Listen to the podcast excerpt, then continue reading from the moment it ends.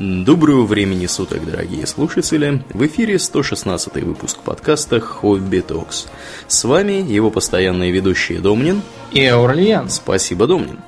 Итак, в этом выпуске мы продолжим тему, начатую в двух предыдущих, про правоохранительную деятельность и около, около такие вопросы. О чем мы, Домнин, будем говорить сегодня конкретно? Мы сегодня будем говорить о преступности, о криминологии и так называемой криминогенной обстановке. Начнем немножко издалека. Угу. Дело в том, что за последние 10 лет наша страна сделала весьма впечатляющий прогресс в смысле порядка и общего роста культуры. Угу. К примеру, вот э, когда мы в детстве выходили из дома, то мы могли быть горды тем, что проходим обучение по методу Томазо Кампанеллы. Это, да, это что, что это за метод кто такой? слушал э, наш выпуск про утопии, может вспомнить этого автора книжки «Города солнца». И он там советовал учить детей путем чтения образовательных надписей на стенах. Так вот, в нашем детстве выйти из дома было невозможно, чтобы уже не научиться чему-нибудь с надписей на стенах. Угу. Я, например, а, из-за этого ударился в социальную философию. Например, я решал для себя вопрос, следует ли авторов подобных надписей сразу усыплять, или они поддаются реабилитации трудом. Да, Я и... так до сих пор и не могу, на самом деле, решить. Да. Что Причем обучиться можно многому было. Я, как сейчас помню, лозунг банду Ельцина под суд. Вот, и... Ну, это в лучшем случае. У меня вот напротив дома на гаражах, с той стороны профсоюзной, было написано а, Ампилов провокатор. Ну, помнишь такой а, да, очкастый да, да. гражданин, про которого еще в куклах был выпуск, где типа все все эти э, Жириновские, Зюганов и там еще какие-то, которых уже сейчас нет, угу. делали обрезы, чтобы мочить Ельцина, а потом, когда, когда уже надо было мочить, все, кроме Ампилова, отказались, и он растерянный, одинокий стоял и говорил, а как же мочить? Такой был, да, интересный персонаж. Ну вот. А в остальном можно было э, узнать, что наверное, молодежь разделилась по музыкальным предпочтениям на любителей рэпа, причем конкретных исполнителей почти никто не писал. Только писали слово рэп с короной над средней буквой. Да, потом умельцы стали прорисовывать поперек другое слово. Да, да. При этом они постоянно путали, сколько в нем букв L. Да, да. Им почему-то внутренняя эстетика советовала две L туда поставить. Для музыкальности. Непонятно почему, да, действительно. Да, еще популярна была группа Onyx, при том, что реально в те дремучие годы достать диски с этим Ониксом и еще и иметь что-то, на чем их проигрывать, это было недостижимой мечтой.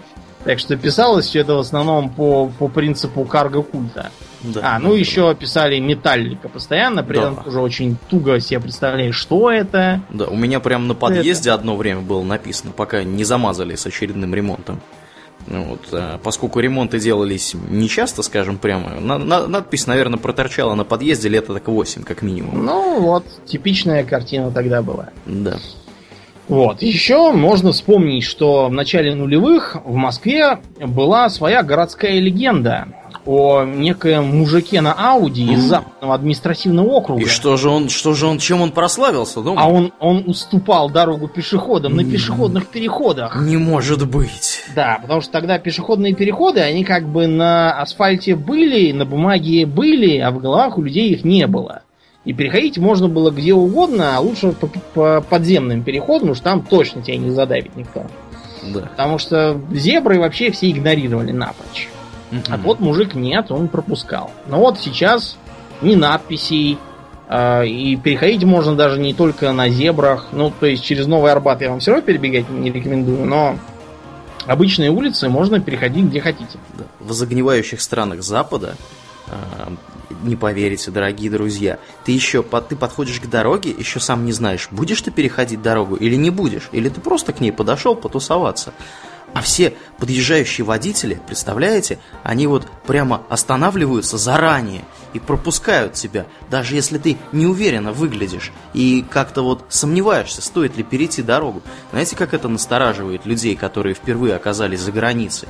Ну, на самом деле, местами в Москве, по крайней мере, такое тоже есть. Не, не на самых оживленных улицах, где люди все-таки спешат. Да, вероятно, там, где камеры смотрят ну, а, понимаешь, камеры теперь везде. Теперь без камер э, тут еще и страшное дело, никто не ездит по э, дорожкам для как бы общественного транспорта, кроме автобусов, троллейбусов и таксистов. Не может ну, быть. Да такое вот дело. Да, у нас в Твери, кстати, тоже, я вот был недавно, тоже камер везде понаставили, и сразу все такие вежливые, аккуратные сделались на дорогах, да. вы знаете, пешеходов пропускают внезапно.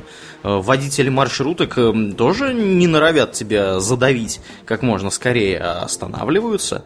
Вот. Так что, как на Диком Западе револьвер был гарантией вежливости. Да, вот теперь камеры. Да, теперь камеры у нас. Но в целом нельзя отрицать, что сам по себе уровень культуры тоже вырос. На Это улицах да. стали реже хамить. Я вот, например, вообще живу последние 10 лет в обществе очень вежливых и предупредительных людей.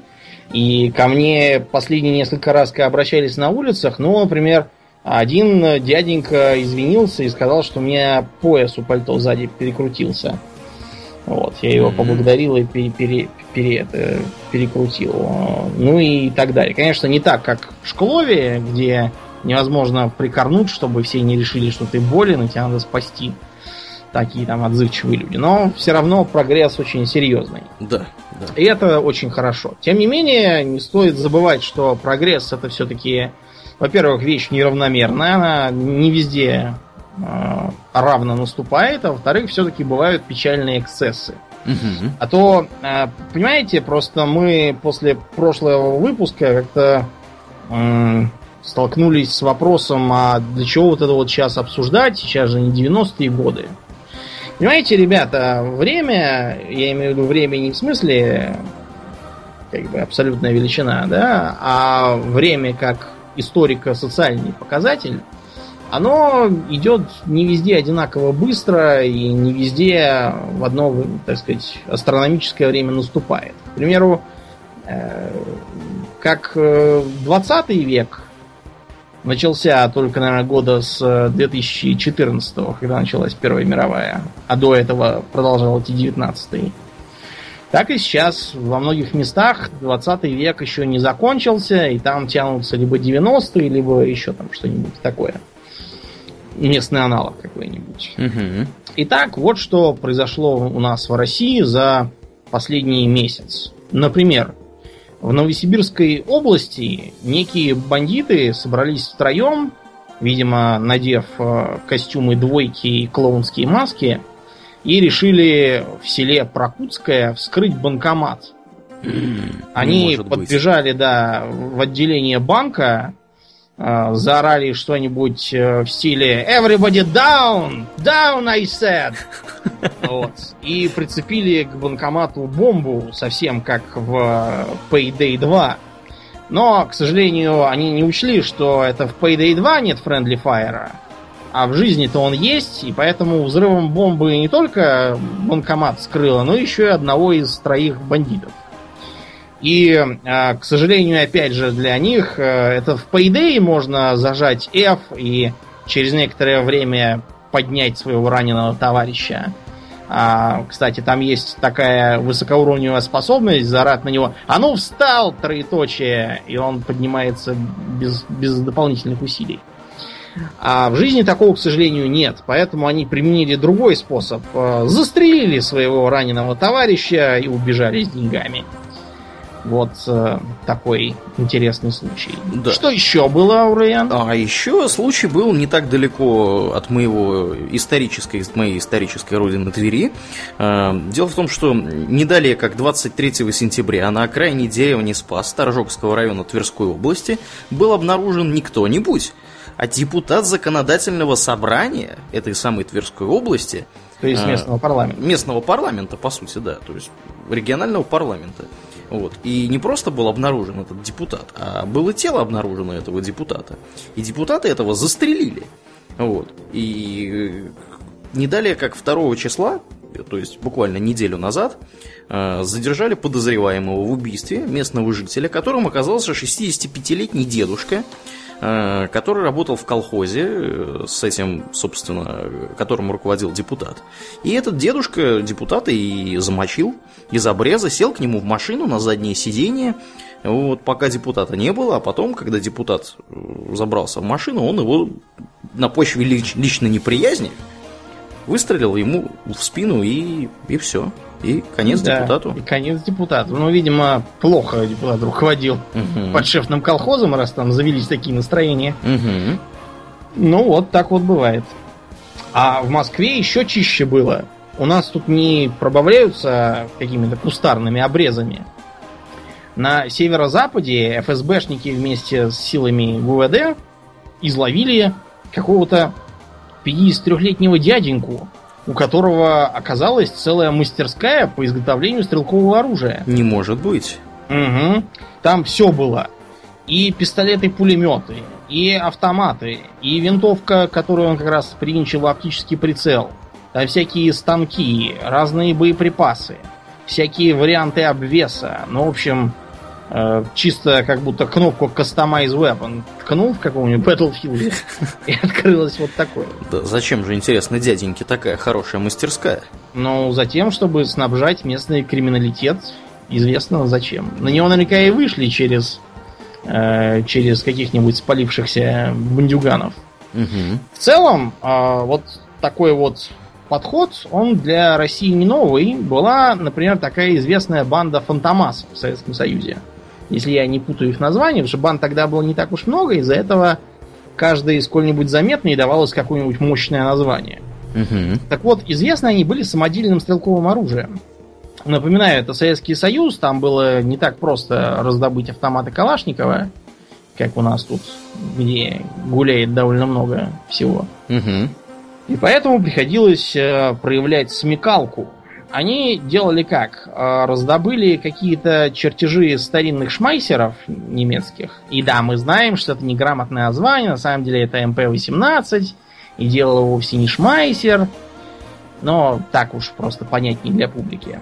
И решили сделать такие же. А, разумеется, слишком массовое производство не налаживать не могли.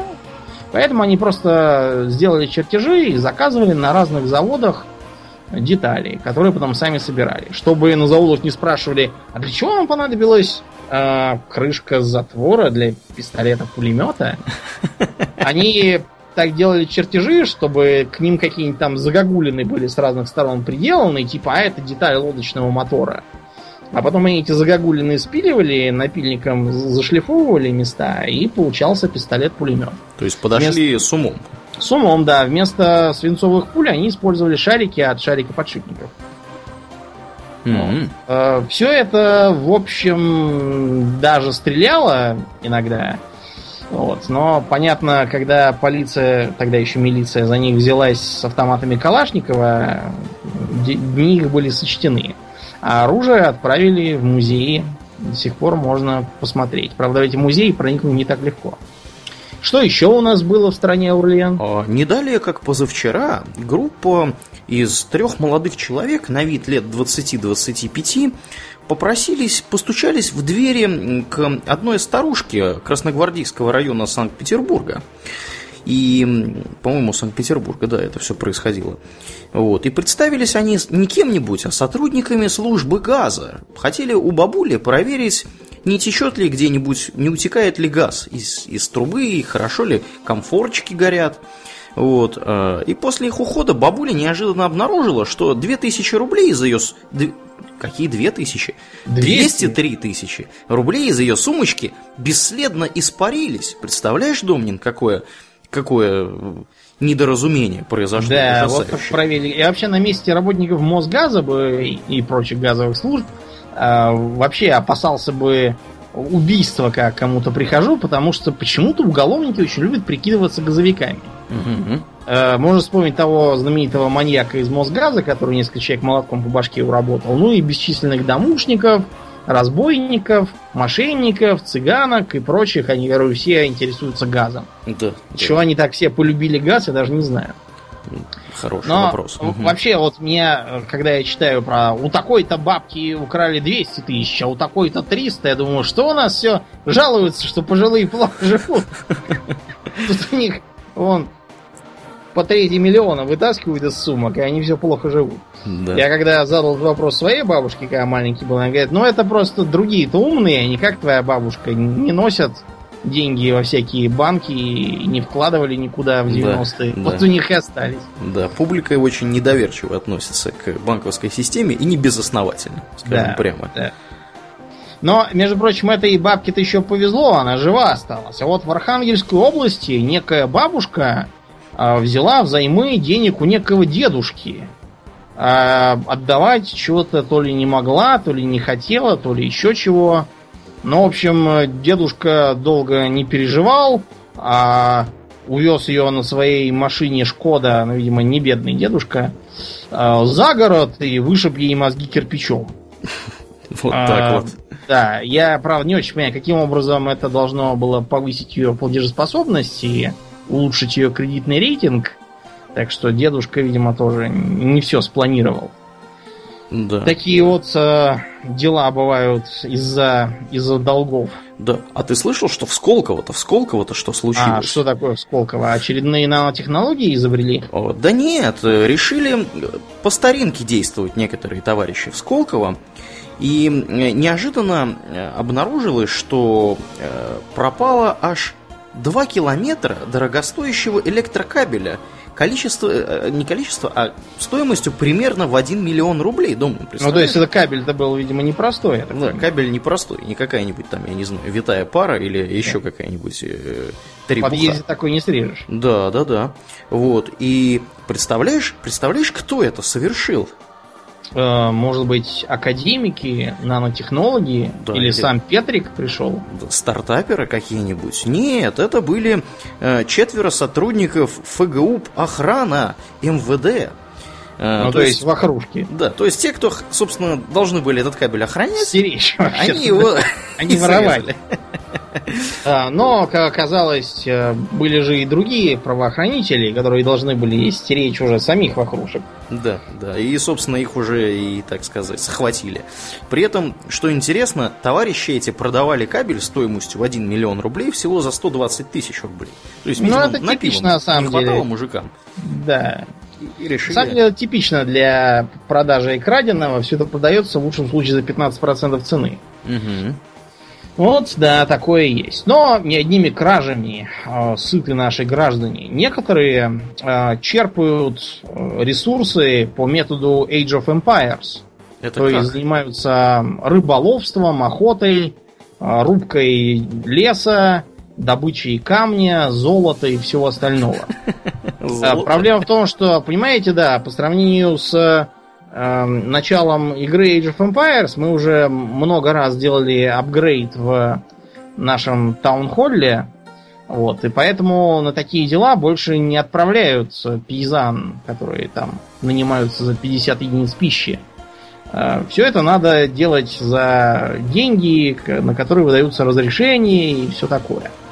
А чтобы пейзане не бегали туда без разрешений, учреждены специальные службы, отлавливающие браконьеров. Вот одна из таких служб, Росрыболовства, в Нижегородской области, поплыла на лодочке по реке Оке ночью, чтобы смотреть, не расхищает ли кто природные ресурсы. И оказалось, что в канале Сейма, или Сейма, я уж не знаю, какие-то мазурики понаставили сетей – не ну, может есть, быть. Да, перегородили реку сетями, чего делать категорически нельзя. В такой это, стране такой казус. Да, это приводит к обезрыбливанию.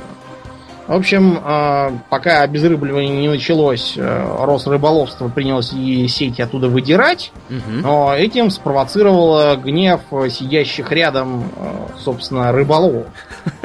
Рыболовы оказались еще и охотниками, потому что достали двустволки и принялись палить в лодку картечью. И даже влепили, да, в руку довольно здорово одному из них, так что лодку пришлось срочно уводить из-под обстрела и тащить коллегу к доктору. Доктор коллегу заштопал и сказал, что успели как раз, потому что он уже кровью почти истек. Оставшийся в строю Росрыболов решил, что такое спускать нельзя, свистнул полицию и поплыл с ними туда же, на место происшествия. А почему-то браконьеры оказались такими идиотами, что оттуда не ушли, а продолжали ловить рыбу. И они, я не знаю, чем они, чем, чем они думали. Они думали, что э, постреляли в рост рыболовов, они убегут, и все, теперь уже уровень, так сказать, пройден. Или что? Мобы кончились. Но, в общем, э, на этот раз палить они уже не стали, потому что на них ехали не два безоружных Росрыболова, а вовсе даже вооруженные, очень недовольные тем, что их ночью куда-то таскают по рекам кормить комаров полицейские. Так что воров, воров и стрелков изловили, нашли там настреленных бобров, чего опять же делать нельзя. Угу. Вот. И теперь они, видимо, заедут надолго посидеть и подумать. Да, да, да. Да. Ну, это еще что, а вот на юго-западе Петербурга, не далее как 25 сентября, в кафе «Шоколадница» Ты же любишь шоколадницу, Домнин? На самом деле нет, не люблю. С меня там постоянно паспорт спрашивают. Да, с меня там постоянно лупят какие-то адские деньги в аэропорту Шереметьево в этой шоколаднице. Вот, да, но не будем о грустном. Я поэтому туда не хожу. Да, так вот, в кафе «Шоколадница» какой-то мужчина решил попить кофейку и попросил бармена ему кофеек этот приготовить Э, вне очереди, так сказать. Вот. На что ему бармен возразил, что, э, уважаемый, неужели вы не видите, что тут еще четыре человека, которые пришли раньше вас и тоже хотят попить кофе? А, мужчина не растерялся, во-первых, рассказал э, бармену все, что он думает о бармене, о его матушке, о всей его семье до седьмого колена. А, более того, что он думает о сети кафе «Шоколадница», ее основателях, о их родственниках. После этого мужчина в лучших традициях, э, я не знаю чего, достал пистолет и выстрелил бармену в голову. Ну, потом пистолет бросил и скрылся. Вот. Ну, бармену повезло вдвойне. Во-первых, к нему быстро приехала скорая помощь, вот, что на самом деле достаточно нечастое, прямо скажем, явление. Вот. И во-вторых, пистолет оказался травматическим, поэтому, я так понимаю, Мозги ему не вышибло. Мозги ему не вышибло, да. Вот. Ну а полицейские сейчас разыскивают этого доблестного стрелка. Я так понимаю, что пока его не нашли. Ну, скорее всего, найдут. Рано Вообще странный какой-то гражданин из какого-то кофе э, выстрелил. И ладно бы это был какой-то психопат, который просто ну, не понимает, что это делать нельзя. Так он, видимо, понимает, поэтому бросил пистолет и убежал. Но это какой-то, не знаю, это ребенок такой, наверное, мог сделать. Слышал, кстати, недавно в Штатах такое было, что одна маленькая девочка лет 10 сказала маленькому мальчику лет 10, что ей то ли щенка подарили, то ли еще чего-то такое. Так. И мальчик говорит, ой, покажи. Она говорит, нет, тебе не покажу. Ну а мальчик, как назло, оказался негритенком, поэтому он решил поступить по по традициям своей общины. Что, он подъехал, подъехал на тачке качающейся, Нет, опустилось он стекло просто, и... он пешком пришел, тачки он все-таки не доставал, а вот пистолет, да, он у папы взял и, и то ли насмерть даже убил. В общем, какая-то жуткая история. Щенка или девочку? Ну, как ты думаешь? Девочку, конечно. Боже мой, какой ужас. Да вообще ужас какой-то творится. Да, ну что говорить про, про, про, про мальчика, про девочку, у них там э, опять кого-то в какой-то школе. А, да, да, постреляли и сам... А, он, он написал в интернете, что хочет прославиться, да, пришел, кучу народу убил, а потом приехала полиция и не оценила. Да, да, да. Причем это был то ли 45-й, то ли 46-й случай с начала года. Угу. Стрельбы в школах. Вот. Так что, да, чего там говорить про про, какой-то, про какую-то шоколадницу.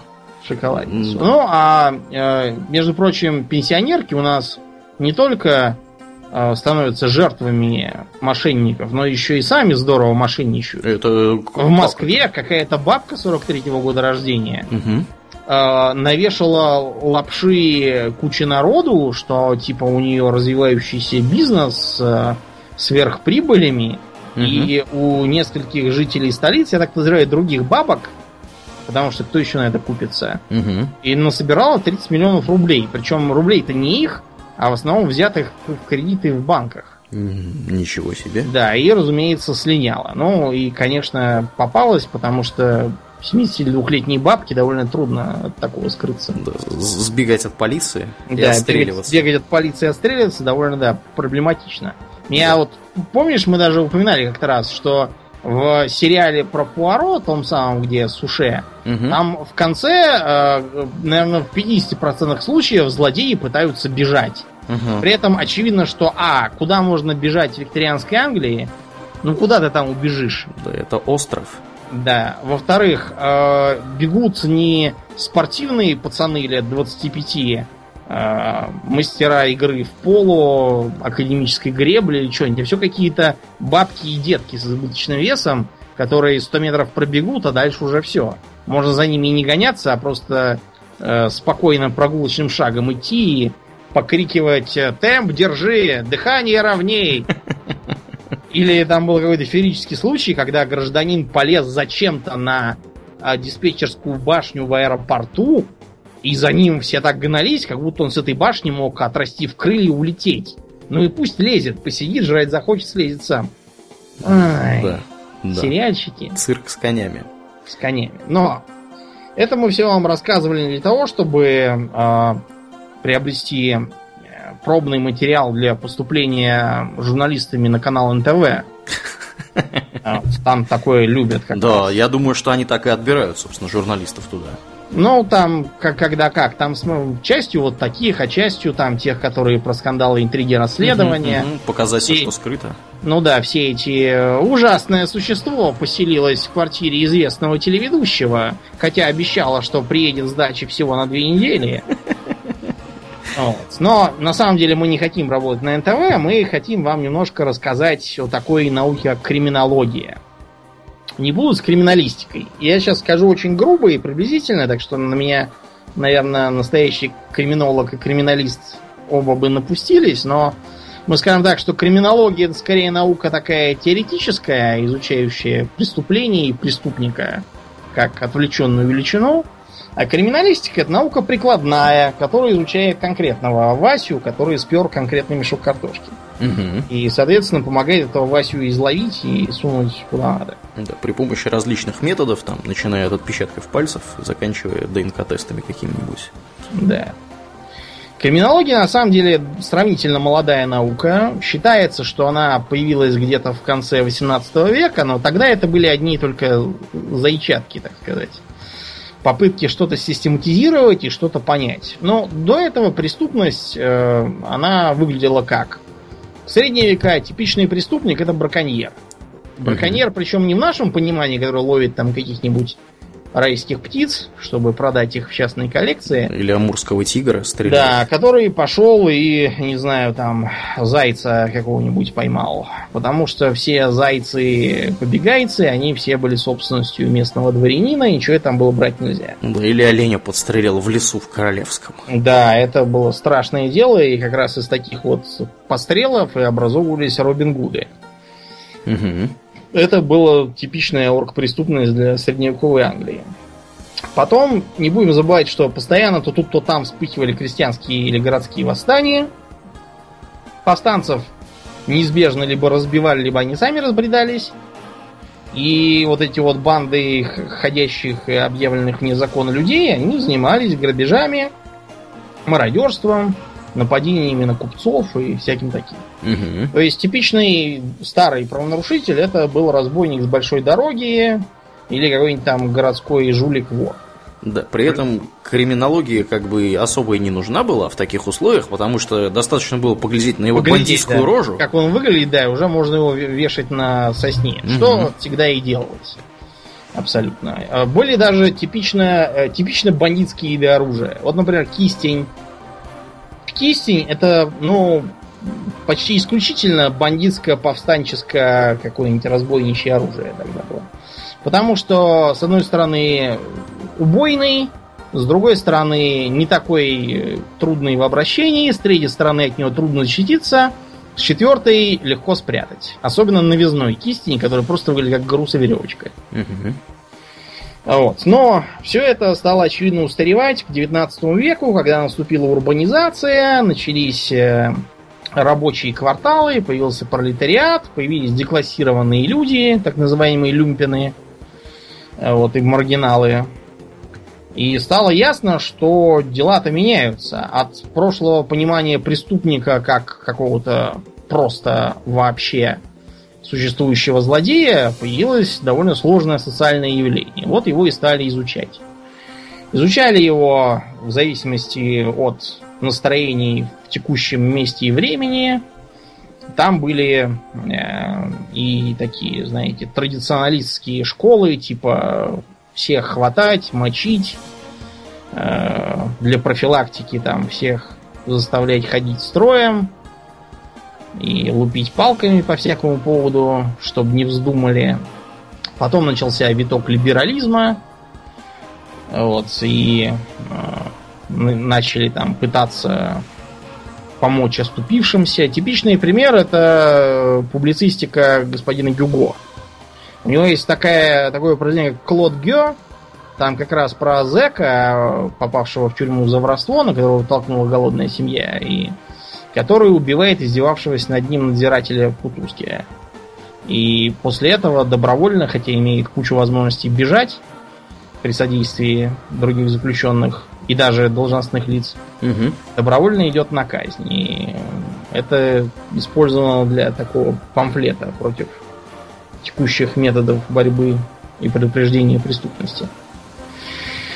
А, в целом, на современном этапе в России познание населения преступности и криминологии довольно бедные. Частично это связано с тем, что в Советском Союзе в поздний его период преступность была, ну, не то чтобы не существовавшей, было много всякой, но э, сравнительно малозаметно. Потому что типичный преступник э, застоя и эпохи Андропова это был маргинал, пьянь, дебил, э, я не знаю, безработный бродяга, часто без жилья, там, без, без, без каких-либо корней, где бы то ни было, который проводил всю свою жизнь в тюрьме. И у них там была своя субкультура. Так было не на всем протяжении советской истории. Например, в 20-х годах в городе Ленинграде там такой был Южный Централ, судя по вот я почитал книжки, оказывается, там существовали банды так называемых хулиганов с характерной такой как бы униформой, такие брюки клеш, такие рубахи с расстегнутыми воротами и на голове такие шапочки с тесемочками. И обязательно такая сигарета в углу рта. И там были какие-то территориальные банды с огнестрелом, и друг друга гасили, и совершали налеты там с убийствами, и били гири по башке. Э, в общем, как... северный Гроу-стрит. Да, там такой был Гроу-стрит. Длилось это, по-моему, до Чубаровского дела, когда какие-то отморозки изнасиловали работницу. И, в общем, тогда, видимо, терпение лопнуло, и начался такой кипиш, их всех расстреляли, а все банды принялись давить там чуть ли не с помощью Красной Армии. А до этого у-у, страшные дела какие-то творились. Да. Например, вот помнишь такой фильм «Здравствуйте, ваша тетя»? Да, да как-то смутно припоминаю. Ну, в общем, да. он основан на пьесе под названием «Тетка Чарли». Так. И, по-моему, премьера этой тетки Чарли в послереволюционном Ленинграде, она э, завершилась тем, что приперлись две банды, э, начали драку с пальбой, и, в общем, пришлось спектакль сворачивать.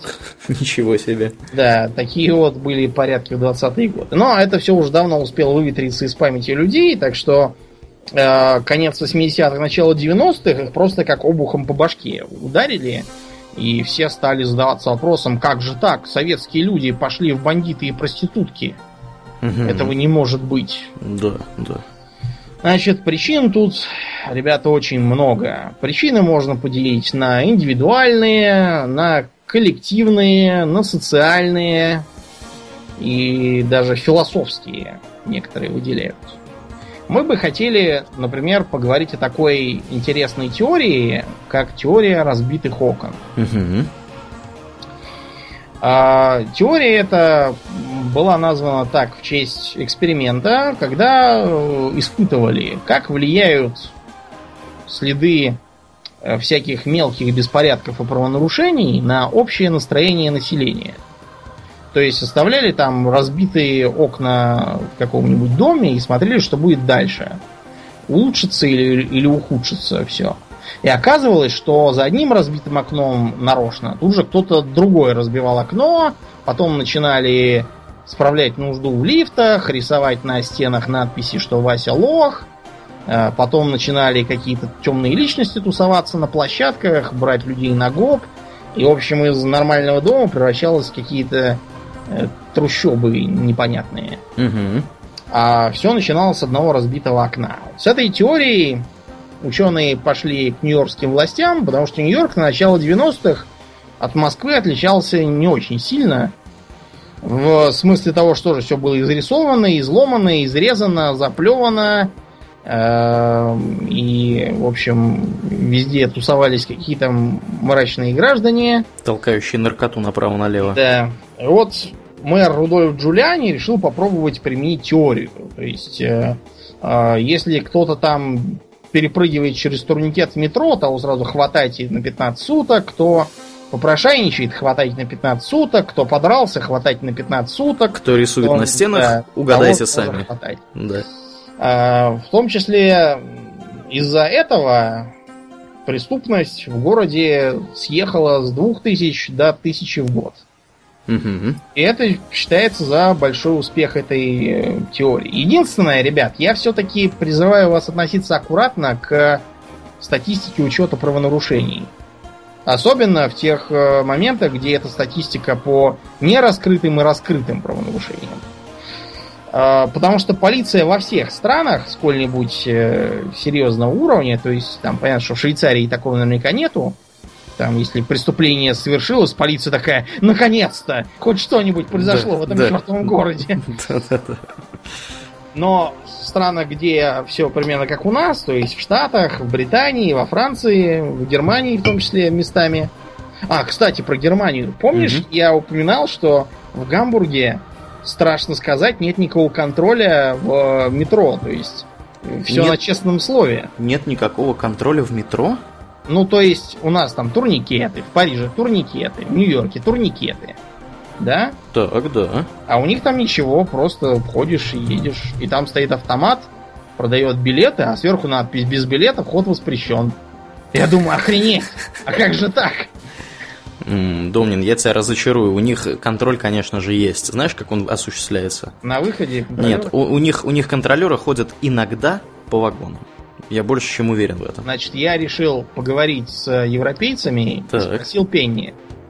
Пенни, в принципе, не в Гамбурге, а в Дании, но это же близко, и порядки, я думаю, схожие. Да, да.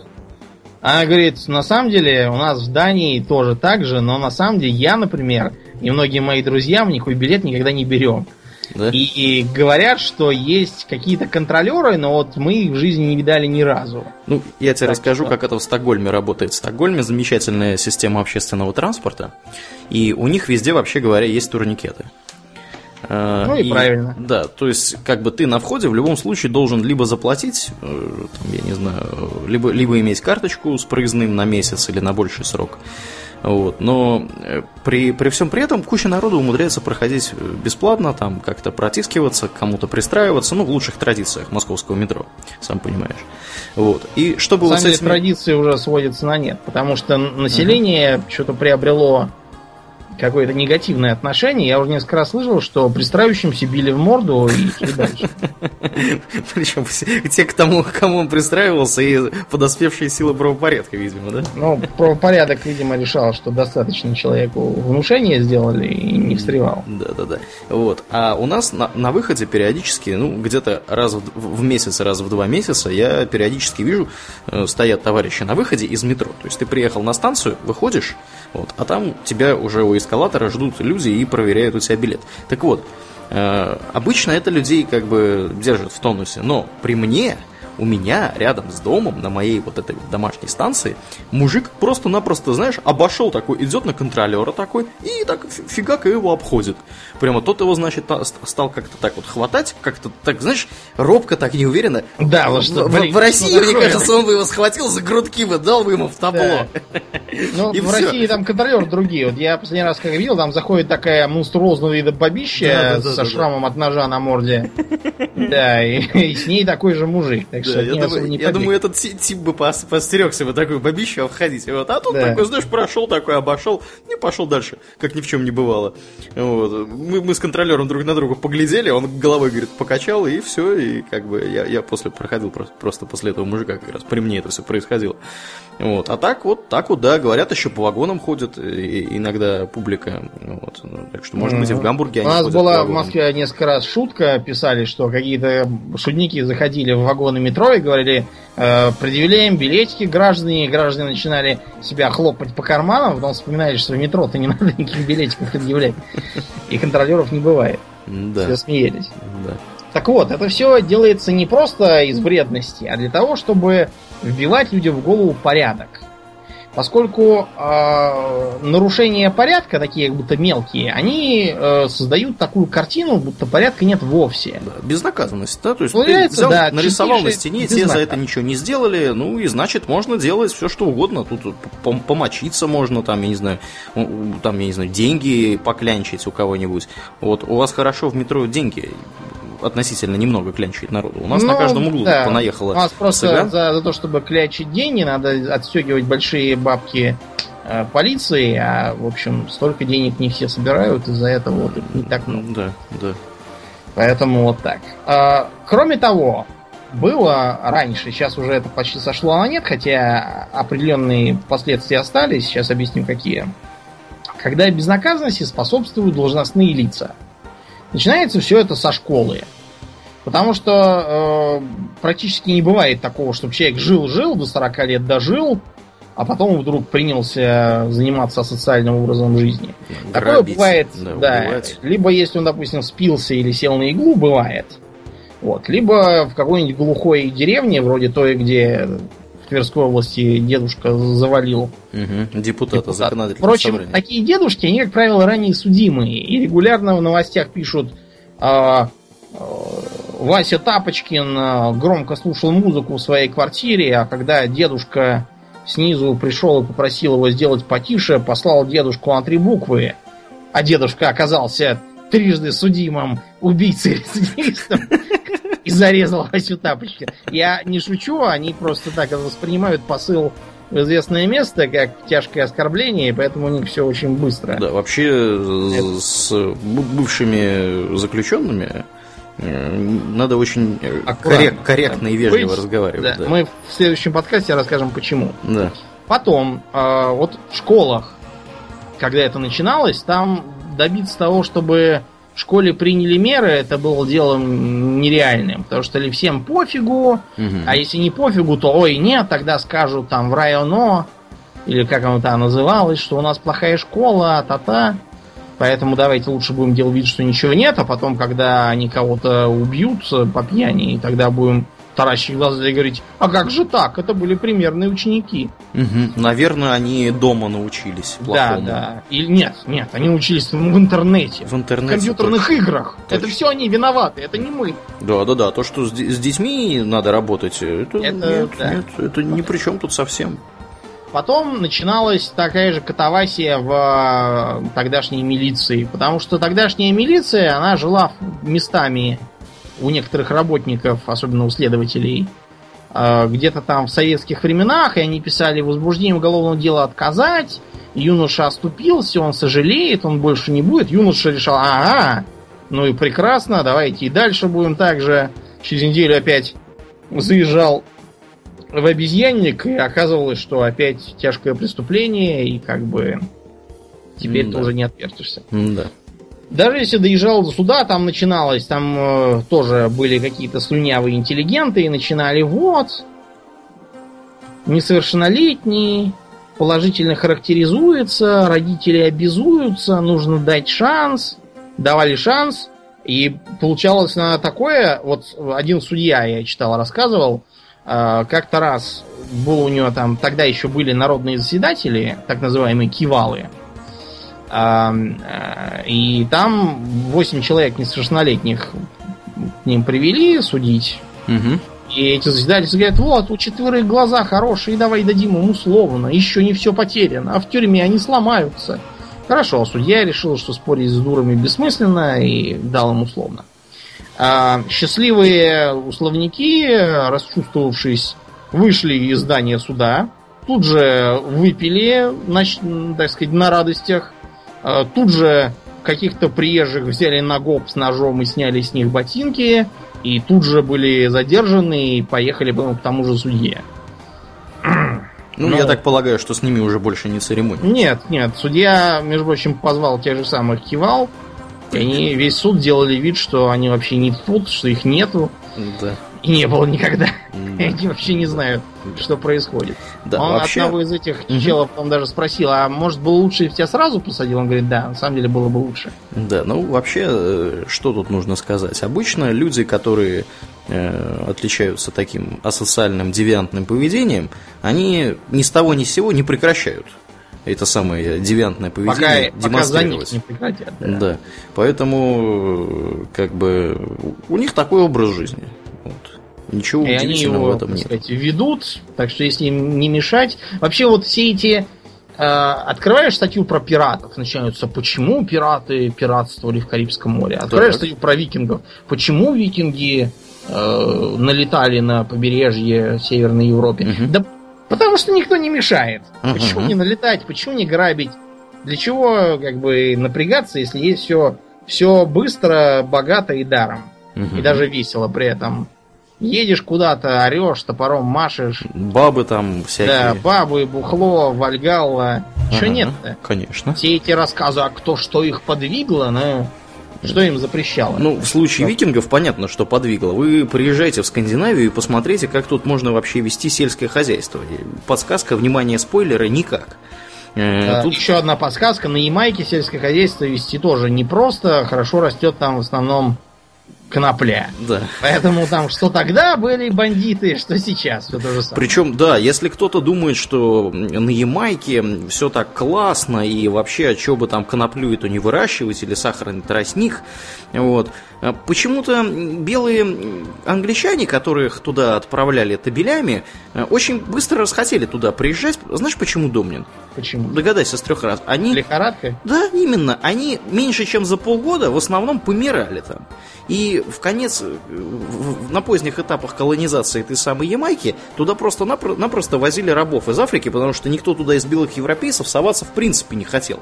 А рабы из Африки нам привыкли к жаре, к комарам, у них как бы иммунитет. Да, и как бы их не так жалко, когда они помогут. Ну, они дешевле, да. Да, они... Люб... Да, да, да, да, да. Так Можно что... еще наловить там. Да, так что ничего удивительного в том, что бородатые Скандинавии не менее бородатые с Карибского бассейна Э, занимались грабежами и разбоем морским, я не вижу, в принципе, потому что да. им, им, им там, где они находятся, заниматься ничем другим. Ничем другим было бы как-то невыгодно экономически. Вообще, вот эта вот идея выгодности и невыгодности, она считается очень важной в современной криминологии. То есть, когда преступление совершать выгодно, в смысле того, что его совершить легко, прибыльно, а в тюрьму сесть трудно, тогда его будут совершать. Угу. Если его совершать невыгодно, то есть трудно, не гарантированная прибыль, а и при этом и, легко да, присесть, да, наказать, тогда его не будут совершать. И рассказывать сказки про сознательность не надо. Сознательность, она строится легко. Вот можем взять два примера. С одной стороны, в России конца 90-х была такая комиссия по помилованиям президентская. Угу. Возглавлял это какой-то писатель приставки. Кто знает этого писателя, я уж... Я не слышал никогда. Никто не слышал, на самом деле. Все, все, вся эта интеллигенщина, она, понимаешь, все из каких-то писателей, которых никто не читал, поэтов, которых никто не знает, художников, которых никто не видел. Ну, то есть видел, но только в новостях. А, художник Петровский получил по морде от э, каких-нибудь радикальных активистов, когда нарисовал голую задницу на стене Кремля. И если это художник, то, извините, я не понимаю такого художества. Да. Ну и т.д. и т.д. и т.п. Это в основном они все на одно лицо, у них все, все художество, в основном их идиотская общественная деятельность. Писатель Приставкин заявлял, что целью этого, этой комиссии по помилованию является исправление ошибок карательного правосудия. Какого хренам карательного правосудия? Какое еще бывает правосудие? Да, поощряющее, очевидно, да, правосудие. наградительное правосудие. Да, что? да, да. Ограбили, молодцы. Медали им выдавать или да, что? Да. Хвалить их почетными гражданами объявлять? Грамоты на стену им. Да, Сейчас. поэтому э, деятельность комиссии была откровенно вредительской, и очень хорошо, что Приставкина на этой должности сменил небезызвестный полковник Корецкий. Знаешь полковника Корецкого? Что-то слышал, да, про полковника. Э, название «Антикиллер» тебе о чем-нибудь говорит? А, книжка такая, да, по-моему? Книжка. Это полковник Корецкий, полицейский, написал. Э, за некоторыми отрицательными моментами, э, типа совершенно ненужной, на мой взгляд, линии с убийством президента, э, очень интересная книжка для тех, кто желает э, посмотреть на преступность начала 90-х, вот идите и почитайте. Это наш, так сказать, Марио Пьюзо. Mm-hmm. Вот. Другие книжки мне тоже интересные. Я вот недавно дочитал книгу, по-моему, «Татуированная кожа». Такую, правда, немножко фантастическую, но тоже интересную. Там про внедренного в зэковскую среду полицейского. Mm-hmm. Ну вот. А, так что комиссия это сразу стала заниматься другими делами. Например, человек украл трех кур, почему-то ему за это дали три года, и, наверное, его можно бы и помиловать. Он полгода посидел, достаточно с него. Это, кстати, тоже отдельная проблема. А, вот Оззи Осборна знаешь? Который летучим мышам голову откусывает? Ну да, пион такой. Да, да, да. Так вот, Оззи Осборн по молодости тоже посидел, потому что он полез воровать телевизор и по совету своих товарищей надел перчатки. Но только он надел перчатки с отрезанными пальцами, поэтому его очень быстро через отпечатки его и нашли. В общем, его присадили, по-моему, то ли на полгода, то ли на три месяца, я уж не помню. Факт тот, что э, у нас почему-то, э, видимо, это, ну, просто в Советском Союзе, наверное, это было оправдано, а сейчас уже нет. А, у нас могут посадить на срок от года. То есть не меньше года. У нас есть еще такая вещь, как административный арест. Так. А есть еще арест до полугода, как уголовное наказание. Но он не настолько сильно распространен. Кроме того, э, понимаете, у нас еще странный подход к условным осуждениям. Э, получается следующее. Когда человека вроде как за незначительное правонарушение ловишь, типа он украл кошелек, а в кошельке было 500 рублей. С одной стороны, вроде как сумма маленькая, да, до 2000 там вообще это административка. С другой стороны, можно при желании вследствие написать так, что он крал-то не, не 500 рублей, а именно кошелек. Угу. А это уже можно, в принципе, написать и как уголовку. С другой стороны, вроде тоже его и не хотелось бы сажать на два года за кражу. Ну, блин, за 500 рублей все-таки чересчур. Может, он это так с дуру. Но, лопухнулся. Да, получается, надо его либо совсем выпустить, либо дать ему уголовное наказание, либо дать ему тоже уголовное наказание, но условно. Получается, что он, с одной стороны, получает шпалу уголовника, то есть выше дворника ему уже не шагнуть в этой жизни. И при этом он как бы и не наказан. Ну, то есть не наказан так, чтобы он понимал, потому что эти граждане, как правило, тупые, и все рассказы про будущее и социальный статус для них пустой звук. Они видят только то, что э, их не суют в вонючую камеру, а выпускают наружу, значит все хорошо. А что там будет через полгода, это другой вопрос. Угу. Они немедленно думают, ага, ну, тогда-то я был глупый и не знал, как украсть, а теперь-то я умный и знаю. Да. И бегут тут же воровать. При удаче даже 2-3 раза что-нибудь совершат, а потом, например, пьяными попрутся куда-нибудь, будут задержаны за драку, и тут же вскроется, что они еще и наворовали. Угу. После этого их тащат туда же в суд, говорят, ах, вот вы как, мы вам, значит, пошли навстречу, дали условный, ну, сейчас вы у нас поедете на 6 лет за это, и вот еще на 2 года за то, за что вам дали условно там-то вас быстро образумят. Получается, что э, свою предупредительную функцию закон не сыграл. Угу. Поэтому я думаю, что стоит э, в этом случае изучить опыт американцев, где действительно за всякую ерунду присаживают без вопросов.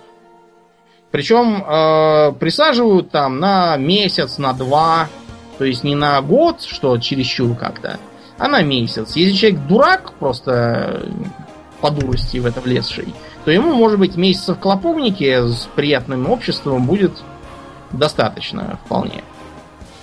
Может быть. Если нет, ну, значит, дальше с ним будем работать по новой. Как, расскажем в следующем выпуске. Угу. Потом. А, такой еще момент, как а, культура. С одной стороны, это низкий уровень культуры. Низкий уровень культуры можно, в принципе, составить из двух составляющих. Это аморализм и это бездуховность. С аморализмом все понятно. Это пьянь, рвань, любители ломать все, что попало. Э, кто учиться не хочет и не будет. Кто, э, не знаю, кто хочет стать богатым и не работать, и все такое. Красивой жизни. Да, красивой За жизни. просто так. Откуда это все берется? Ну, берется это все, как правило, от воспитания. При этом воспит... под воспитанием понимается не только то, что там мама с папой сказали, не то, что там в телевизоре показали. Э, это все отрывочный подход, он не годится для жизни. Жизнь вещь сложная. Помнишь, был такой сериал «Школа»? М-м-м, был такой сериал «Школа»? Был такой сериал, его Гай Германика, это известная в узких кругах, показывала по Первому каналу. А, там что-то какие-то истеричные дети что-то куда-то бегали ну, они? Там обычные как бы были дети, то есть... Ох, э, да, я, это так давно, был, давно было, я уже давно, и забыл, да. какие дети в школе. Они такие есть, наверное. Ну, ты забыл, я-то все помню. Всегда про всех. Угу. Да, ну там э, дети самые обычные, я вас уверяю, что школа, она местами именно так и выглядит. А, это на в эту школу просто, не знаю, летели целые залпы критики и негодования со всех сторон. Невозможно было включить ящик, чтобы не попасть в дебильное ток-шоу, ну, знаете, эти в стиле собрать толпу некомпетентного сброда, э, дать сброду острую тему, смотреть, как сброд орет друг на друга и бросается с кулаками. Экспертную программу включишь, и там то же самое. При этом экспертные программы у нас по ящику как устроены.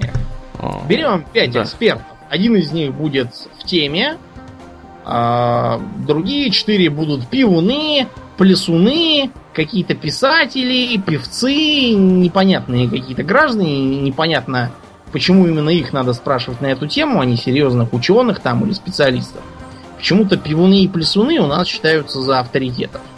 Это, видимо, последствия политики Сталина. Я в данном случае не иронизирую, а как бы э, говорю просто о том, что наши недостатки есть продолжение наших достоинств. Он считал, что надо людей искусства продвигать и с их помощью воспитывать людей.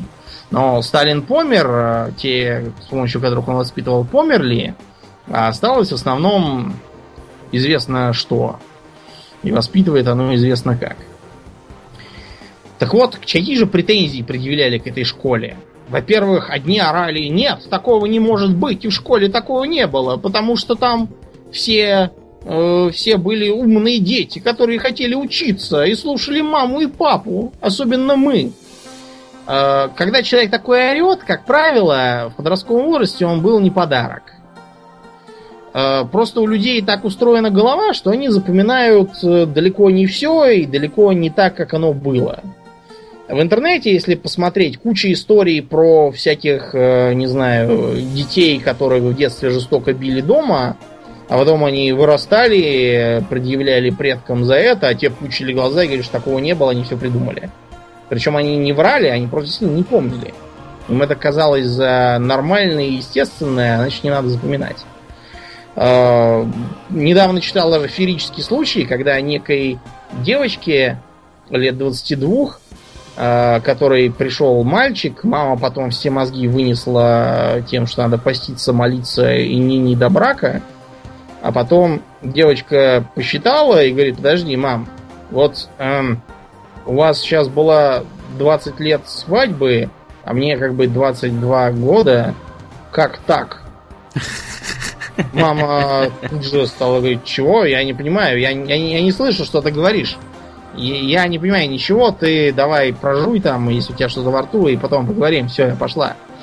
Такое тоже бывает, да. Ну вот многие... что, что, что делает обычная арифметика? Какие чудеса она способна творить и тайны открывать? Угу. Да, я просто иногда поражаюсь. Угу. Поэтому многие взрослые, что, кстати, видно по их обращению со своими детьми, они в такой ступор впадают, когда дети что-то там не то творят, как будто они сами не были ровно такими же в детстве. Они не помнят, что там было, они помнят только, что э, школьные годы чудесные, с дружбою, с книгою, с песнею. А того, что они били кому-то морду, то, им что били морду. Да, им били морду, то, что э, вели разнузданную личную жизнь, э, играли в карты на деньги, хамили взрослым, вызывали к директору, стоял вопрос об отчислении. В общем, этого они ничего не помнят. Почему-то вот, вот так у людей с памятью. Потом у них то же самое с студенческими годами, где они якобы учились э, денно и ночно и все такое. Угу. Я знаю одно приятное исключение, наш президент. Потому что он всегда всем говорит, что в университете много пил пива и был не очень внимателен, но кое-что все-таки выучил. Да, пару, пару подцепил фактов. Да. В, общем, я поэтому я рад, что у меня хорошая память, я все прекрасно помню и про школу, и про детство. И поэтому мне очень гораздо проще воспитывать сына. Mm-hmm. Я как-то понимаю, как оно у него в голове. И т.д. и т.п. Меня, кстати, за это многие считают злопамятным, но это же как в том анекдоте. Я не злопамятный, я просто злой, и память у меня хорошая. Да, да, да. да. Хорошо, ладно, разобрались с тем, что такого быть не может, может.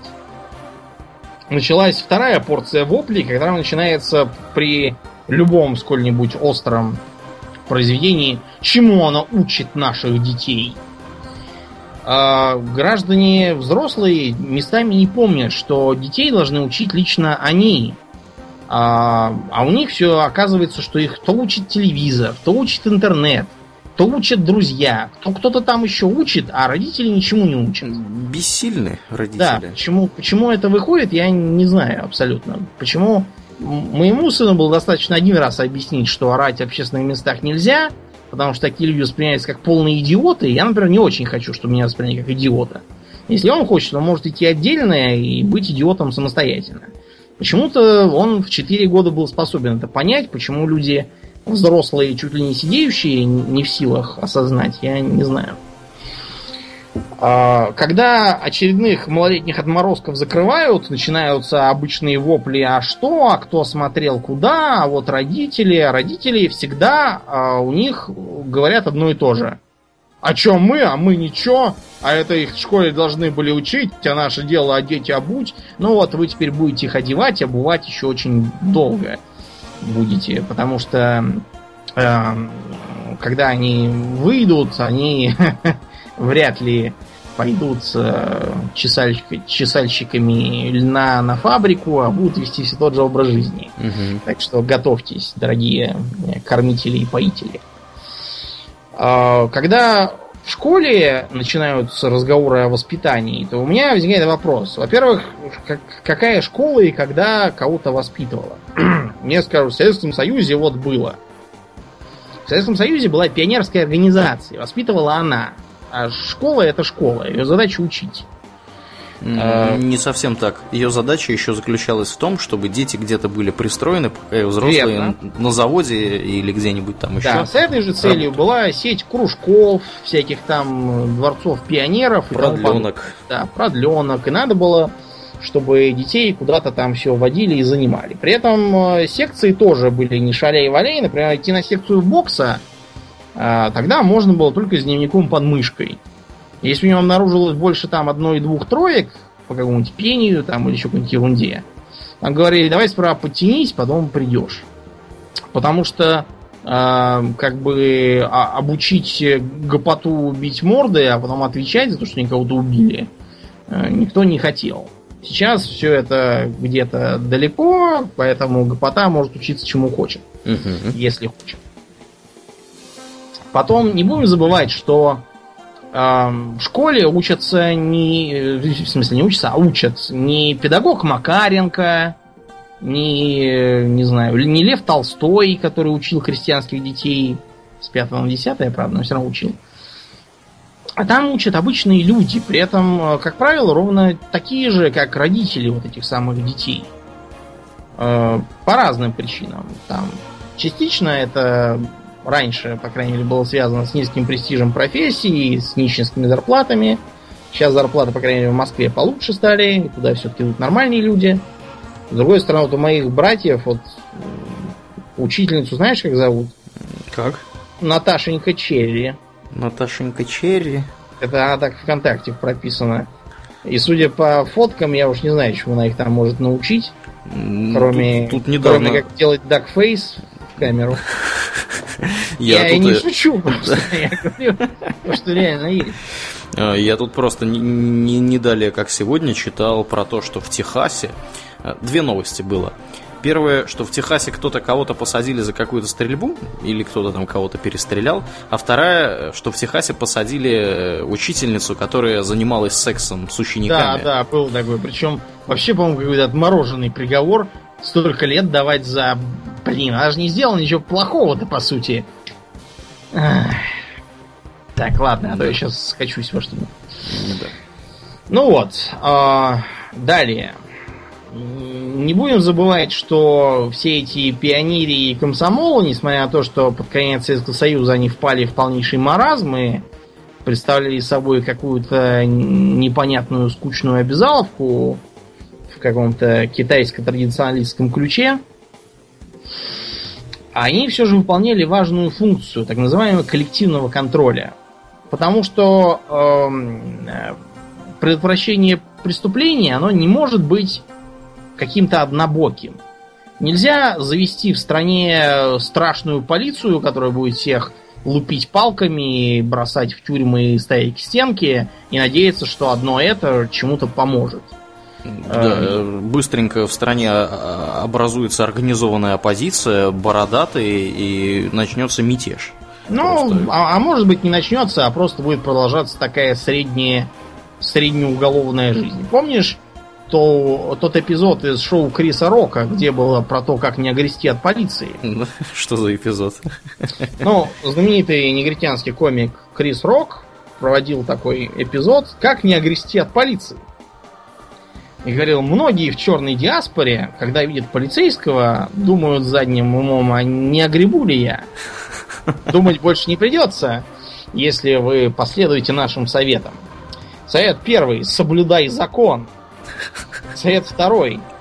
А, следуй здравому смыслу. Например, если ты перепрыгнешь через турникет в метро, показывает негра, перепрыгивающего через турникет, то отделаешься предупреждением. Вылезает полицейский, грозит ему пальцем.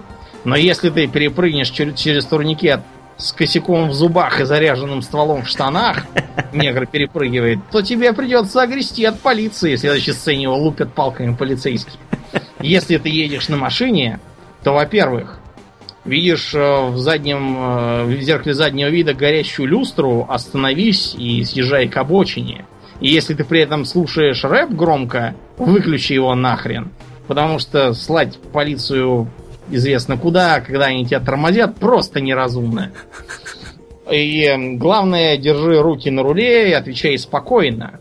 И там негр такой, и проблемы, офицер. А если ты не последуешь этим советам, другой негр выскакивает из машины и говорит, а, да почему вы ко мне прицепились, уважаемый? Ну, он не совсем так сказал, но смысл этот. То тогда ты можешь огрести от полиции, в следующей сцене уже бьют палками. Вот. Так что можно и такую полицию завести, но преступность от этого не исчезнет. Все потому, что ее э, как бы подход к ней, он как к лечению сифилиса. Сифилис в четвертой стадии можно и нужно лечить. Никто не говорит, что надо бросать пациентов и не лечить их.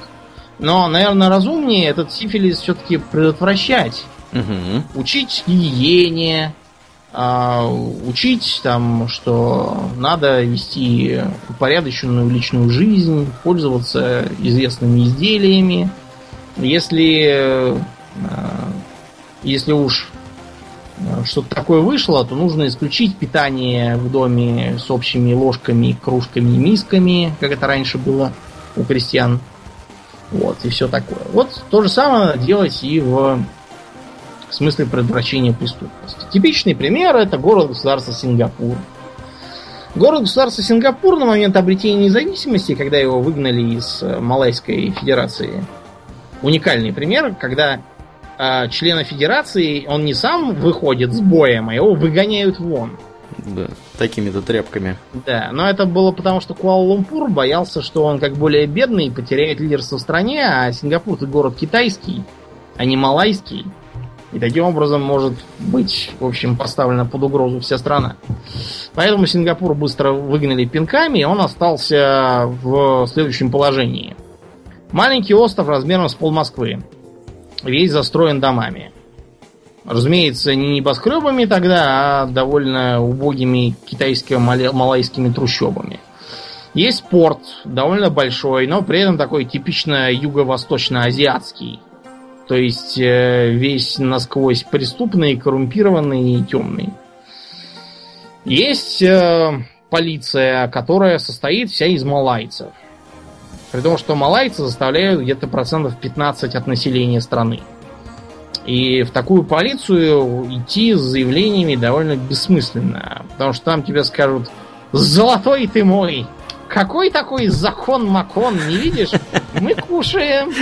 Но китайское большинство не переживало по этому поводу, потому что зачем ходить в какую-то полицию, когда можно пойти в ресторан Golden Koi к дядюшке Ляо и поговорить с ним, и тогда обидчиков выловят потом из, из моря с проломленной молотком башкой.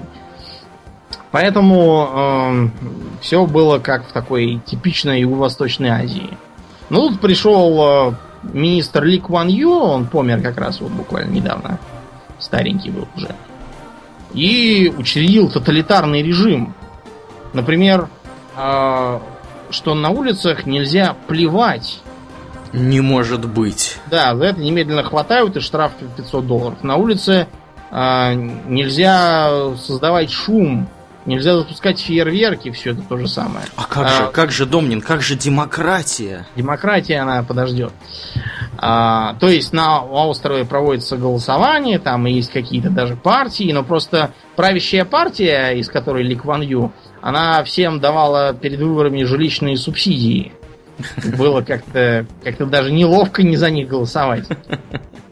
Вот. А еще ввели жесткий контроль, потому что Например, если в стране 75% китайцев, а 15 малайцев, еще там, допустим, 10% индусов, то и в конкретном высотном доме тоже будет жить 70% китайцев, 15 малайцев и 10 индусов.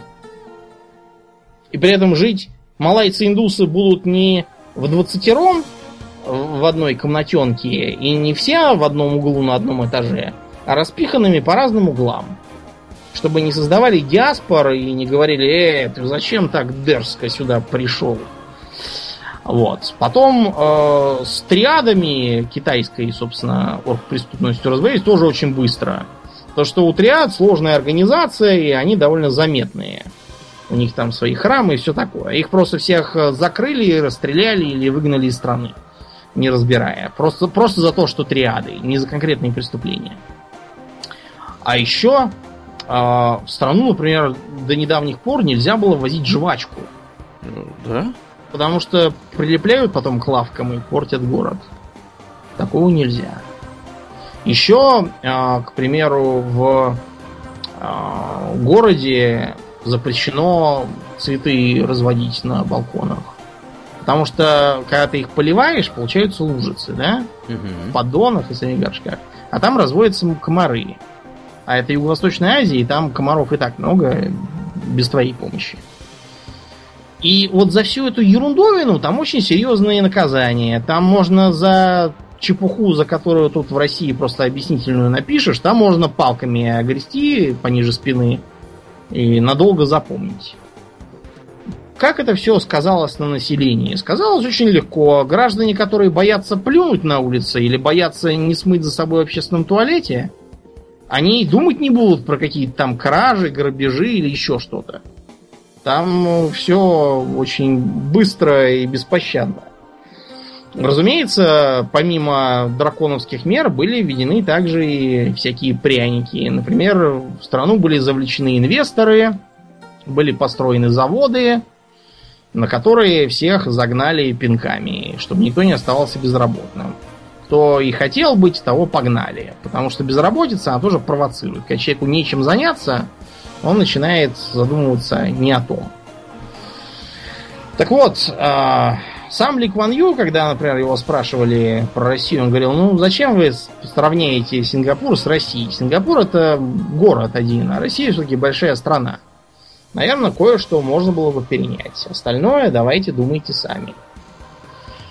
Ну вот сейчас, э, видимо, какие-то потуги думать производятся, потому что э, вон опять возобновили эти народные дружины. Путин даже про ГТО подписал указ. Правда, не очень понимаю, чем он и кому поможет. Ну ладно, увидим. Может, и не зря его подписали. Здоровее хулиганы станут, я считаю. Ну, может, Будут и... ловчее айфоны отжимать у населения. А, ты знаешь, когда меня последний раз пытались айфон отжать? Когда? Ну, это было лет, не знаю, может, 8 назад. У тебя я был стоял... iPhone? Ну, не iPhone, но телефоны просто. А, подрулил ко мне какой-то гражданин, я стоял как раз у метро, дожидался, и было мрачное настроение, поэтому приход гражданина меня обрадовал. Вот. Гражданин попросил позвонить, я ему с преувеличенной радостью и готовностью сунул в руку телефон – и стал, улыбаясь до ушей, глядя на него, смотреть, как он будет звонить. Гражданин тут же понял, что если он сейчас попробует не позвонить, его будут жестоко бить. Он позвонил одному, не берет, другому недоступен. Третьему позвонил, минуты две с ним натужно говорил про погоду, кино и перспективы охоты на носорогов, попрощался, сунул мне в руку и убежал подальше. В ужасе. Поэтому система должна быть цельной. Это должно быть, должен быть и общественный контроль, и на работу, чтобы можно было человеку позвонить и сказать, что вот он бухает, не давайте ему премию. Чтобы были организованы всякие форумы массового взаимодействия. Вот, например, в Москве здесь недавно, где я живу, на соседней улице, есть mm спортзал «Спартанец».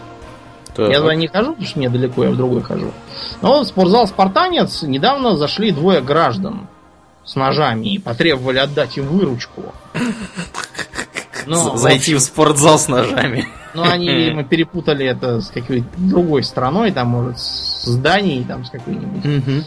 Да, ну, в общем, вы поняли, потому что, что граждан сделали? сильно побили и сдали в полицию. Да. Поэтому вот это, я считаю, это называется гражданское общество. Или вот э, тот случай, когда э, гражданин-режиссер, который пытался использовать детское порно в своем спектакле и орал, что я так вижу, его почему-то стали встречать группы граждан и говорить ему, чтобы он не делал так.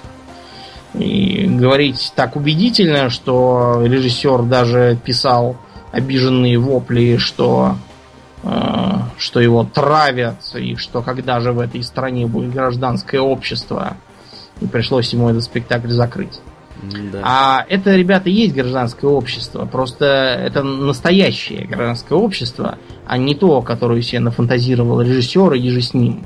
То есть, что это будет такая массовка, которая по свистку будет выбегать и э, вопить вместе с ним. Это искусство, это же художник. А получилось другое гражданское общество, которое в жизни бывает и которое с точки зрения режиссера страшное. Ну и, возможно, это все-таки символ символ конца эпохи бардака долгожданного. Но, тем не менее, даже если бардак кончится, все равно будут нужны места не столь отдаленные, они есть во всех странах, без исключения, и об их истории и немного о сегодняшнем их виде, потому что, напоминаю, мы сами не сидели, не собираемся, и говорить о том, чего мы не знаем, много не хотим. Как-то не камильфо. Да, это некорректно. Но кое-что, основываясь на авторитете других людей, которые, безусловно, там были, кто на работе, кто в заключении, мы кое-что расскажем. А на сегодня все. Да, будем закругляться. Я напоминаю, что в эфире был 116 выпуск подкаста Home Talks, а с вами были его постоянные ведущие Домнин и Аурлиен. Спасибо, Домнин. Всего хорошего, друзья. Пока.